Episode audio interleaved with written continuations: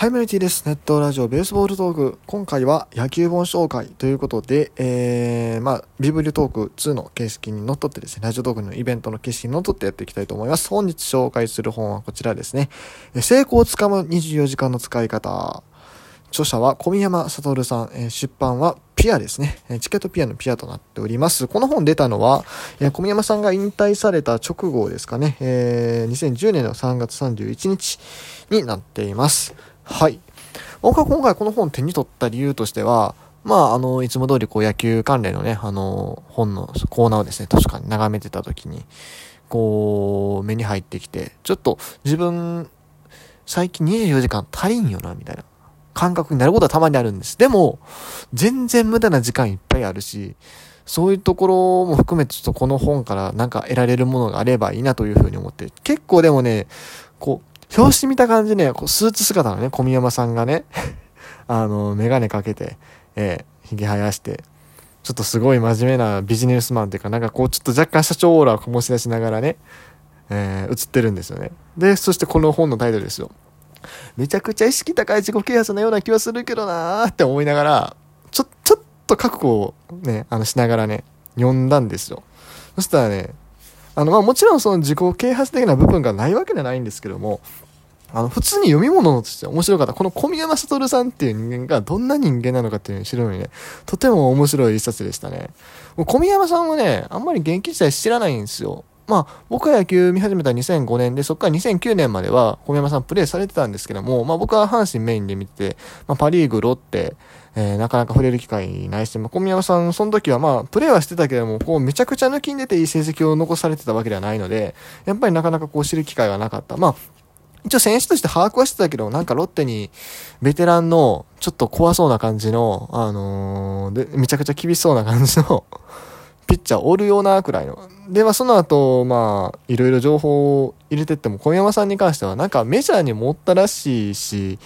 うん、あの、セリーグにもどっか一緒おったらしいよ、ぐらいの感覚やったんですよ。まあ実際は、えっ、ー、と、ロッテに入った後、えー、ロッテから、えー、ベイスターズに移籍して、ベイスターズ2年間やった後、えー、ニューヨークメッツに移籍して、また、えっ、ー、と、ロッテ時代に、えー、監督で一緒だった、ボビー・バレンタインさんのもとで野球やって、で、その後、1年浪人をされるんですね。もう年やったし。うん、浪人したんですけども、そこからまたボビー・バレンタインがロッテに戻ってくるということになって、ロッテに再入団して、えー、2009年、まあ、ボビーさんが退任されるまでですね、えー、現役生活続けられたっていうのが、小宮山悟さんなんですけども。もうでも、やっぱり結構長いこと現役されてたから、もう野球部バリバリエリートなんかなーって思ってたら、全然そんなことなくて、ええ。高校時代はなんかゆるーく野球やってたと。うん。で、そっから、あの、何？早慶戦を見て、えー、け、そう、早稲田に入りたい。っていう思いが上がってきて、なって、それで、受験勉強するんですね。そう。それ勉強でちゃんと受験勉強してるんですよ。あの、スポーツ推薦とかじゃなくて勉強で、まあそれ野球強い学校じゃないからね、っていうのはあるんでしょうけども、ちゃんと勉強して、そう、でもちゃんと勉強してるんですけども、でもやっぱり成績足らなくて、えー、1回も押して、そして1浪の時も押して、2浪するんですね。2浪した野球選手ってなかなかいないですよ。もう他に思い浮かばへんもん。まあ、一郎はね、ちょくちょくいる。まあ、あの、有名なとこだと上原さんとかね、えー、大阪体育大学は、実はちゃんと1年間勉強して入られてるし、金本さんも確か大学のセレクションを、